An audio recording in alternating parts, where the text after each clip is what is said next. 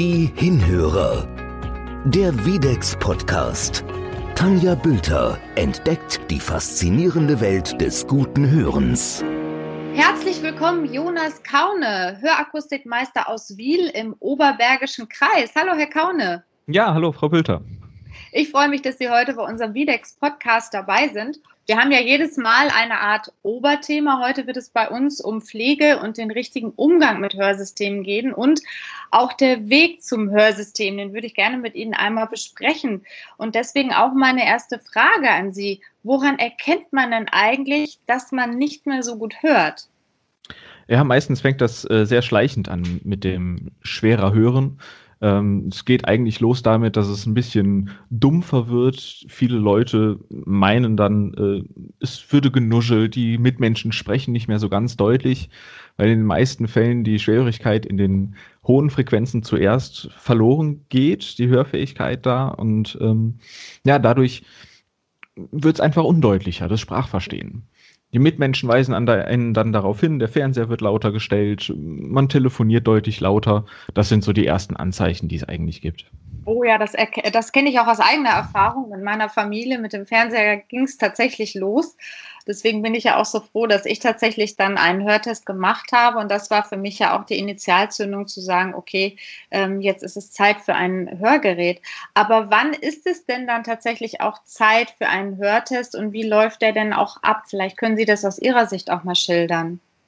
Ähm, ja, also der Hörtest ganz grundsätzlich kann eigentlich von jedem regelmäßig gemacht werden. Das schadet überhaupt nicht, der, dass der quasi zur jährlichen äh, Gesundheitsroutine dazugehört, den Hörtest zu machen. Ob der dann beim Ohrenarzt oder beim Hörakustiker stattfindet, das ist dafür erstmal zweitrangig, um einfach zu überprüfen, wie das Hörvermögen dann aussieht. Und dann läuft so ein Hörtest so ab, dass ähm, wenn das Ohr soweit nicht verschmutzt ist, also da alles frei und in Ordnung ist, dass man erstmal eine Tonaudiometrie macht das heißt, man kriegt verschiedene Töne vorgespielt, um erstmal die Hörschwelle zu bestimmen, wenn die so gerade eben hörbar sind. Ähm, und in einer zweiten Messung geht es dann ums Sprachverstehen, wo dann geprüft wird, ob das Sprachverstehen denn noch auch möglich ist mit den Ohren. Mhm. Empfehlen Sie als Akustiker dann eigentlich ein bestimmtes Hörsystem oder kann der Kunde sich das aussuchen? Wie ist das genau? Ähm, die Auswahl treffen wir gemeinsam mit den Kunden. Das heißt, wir stellen immer verschiedene Hörsysteme dem Kunden vor. Der kann dann in seinem Alltag verschiedene Systeme ausprobieren, um dann für sich selber herauszufinden, was klappt denn in den ganz privaten, persönlichen Randbedingungen so am besten. Und das ist etwas, was ähm, ja schwierig zu messen ist. Und jeder Mensch hat einen anderen Alltag, eine andere, auch subjektive Wahrnehmung von verschiedenen Geräuschen, wo da einfach wirklich ja, die eigene Entscheidung das Entscheidende, das eigene Hören das Entscheidende ist, ähm, mit welchem Hörsystem es dann wirklich so am besten klappt. Mhm. Das heißt aber, ich kann als Kunde auch verschiedene Hörsysteme erstmal testen und äh, kann mir damit Zeit lassen oder gibt es da ein Limit? Ähm, ein Limit gibt es eigentlich nicht so wirklich. Es muss natürlich ähm, alles irgendwo in einem sinnvollen Rahmen sein. Irgendwann wird es zu unübersichtlich, wenn man jetzt zehn verschiedene Hörsysteme getestet hat, dann weiß man nicht mehr, wie das erste so geklappt hat. Ähm, aber ich empfehle allen meinen Kunden auf jeden Fall drei Hörsysteme im Alltag zu testen für mindestens 14 Tage, ähm, um einfach da wirklich zu sehen, was ja, wie gut es funktioniert, um wirklich eine realistischen, realistische Einschätzung da zu bekommen. In den meisten Fällen bleibt es auch nicht bei diesen 14 Tagen, weil erst mit der Erfahrung, die so im privaten ähm, Umfeld ge gemacht wird, kann man eigentlich erst dann an die Feinjustierung auch nochmal so ein bisschen detaillierter drangehen bei den Hörsystemen, um dann das letzte bisschen auch rauszuholen. Mhm. Wie ist das denn dann eigentlich, wenn ich mich für ein Hörsystem entschieden habe? Wie oft äh, gehe ich dann als Kunde in der Regel noch zum Akustiker und wie läuft es dann mit der Betreuung? Mm, der Weg zum Akustiker sollte auf jeden Fall alle halbe Jahr gemacht werden, um zu überprüfen, ist das Hörsystem soweit technisch noch in Ordnung. Es sind ähm, abhängig von der Hörsystembauform so ein paar Verschleißteile, die dann gewechselt werden müssen. Das wird in den allermeisten Fällen dann kostenfrei auch äh, durchgeführt von den Hörakustikern. Ähm, und ansonsten natürlich nach Bedarf. Also es gehört in der Hörakustik zum Service dazu, wenn sich das Hören verändert oder auch der ein anderer Alltagsbedarf da ist, dass das Hörsystem neu eingestellt wird, kostenfrei für die ähm, Hörsystemträger. Zum Beispiel, man fängt mit einem Sprachkurs für Chinesisch an und braucht dafür nochmal ein bisschen mehr Sprachdeutlichkeit im Hörsystem. Dann kann man dafür nochmal speziell an die Einstellung drangehen, um sich da auf die geänderten Randbedingungen natürlich einzustellen. Mhm. Und was kann ich als Kunde, als Hörgeräteträger selber tun, damit auch so ein Gerät lange funktioniert? Weil Sie hatten es ja eben angesprochen, da ist eine Menge Technik drin und die ist auch sehr sensibel, ne?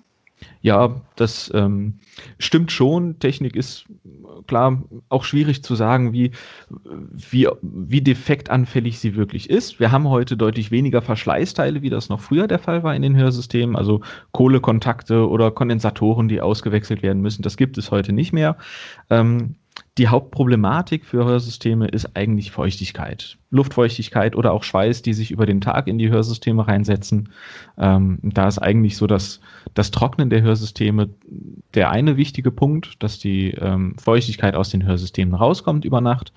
Und zum Zweiten ist es immer wichtig, dass das Hörsystem, wenn es aus dem Ohr rausgekommen, rauskommt, einfach auch abgewischt wird, von einem groben Schmutz vom Ohrenschmalz befreit wird gegebenenfalls Zerumenfilter gewechselt werden, um da einfach ja alle Lautsprecher, Mikrofonöffnungen freizuhalten, dass der Schall auch gut ans Ohr kommen kann. Mhm.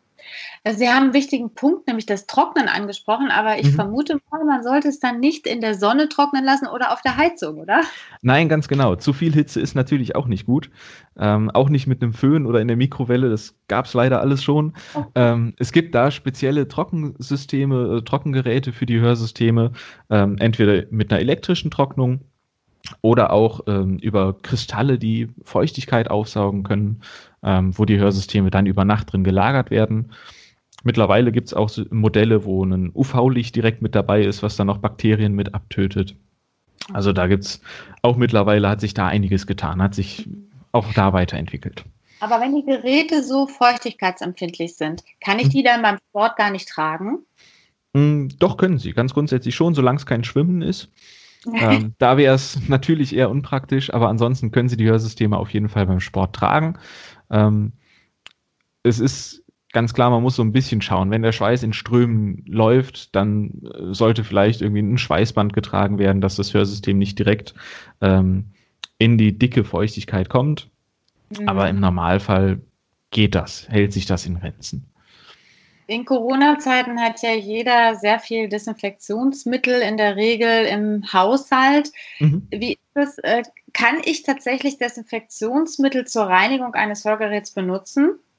Mm, das können Sie, aber niemals das Desinfektionsmittel direkt auf das Hörgerät sprühen, sondern immer erst ein, ein Tuch, einen Lappen damit einsprühen, dass auch da nicht zu viel Feuchtigkeit direkt auf das Hörsystem kommt, sondern das Ganze in abgeschwächter Form durch das Tuch und dann kann man vorsichtig mit einem desinfektionsgetränkten Tuch das Hörsystem abreiben. Das geht auf jeden Fall. Ach, super. Und wie ist das, wenn ich reise? Ähm, muss ich da auf irgendwas achten? Mm, Im Grunde eigentlich nicht. Die ähm, Hörsysteme sind auch im Flughafen überhaupt gar kein Problem. Wenn Sie da durch die Sicherheitskontrolle gehen, die dürfen, können Sie da anbehalten. Ähm, wenn die in dem, äh, im Scanner auffallen, dann kann man die Sicherheitsbeamten darauf hinweisen, dass man ein Hörsystem trägt. Dann ist das auch im Normalfall gar kein Thema. Von daher ist das Reisen überhaupt gar kein Problem. Super. Das ist toll. Also ich äh, hoffe, dass wir bald auch wieder reisen können. Das war auf jeden Fall unglaublich aufschlussreich. Ich glaube, viele, die sich jetzt noch nicht so sehr mit dem Thema Hörgeräte beschäftigt haben oder Newcomer unter uns, die sind ganz dankbar für Ihre Tipps und Ihren Aufschluss, Herr Kaune. Äh, vielen Dank, dass Sie heute dabei waren, unser Gast hier im Vitex-Podcast. Ja, sehr gerne. Ich danke Ihnen, Frau Bilder. Die Hinhörer der Videx Podcast. Alle Folgen finden Sie auf unserer Website www.videx-hörgeräte.de slash podcast.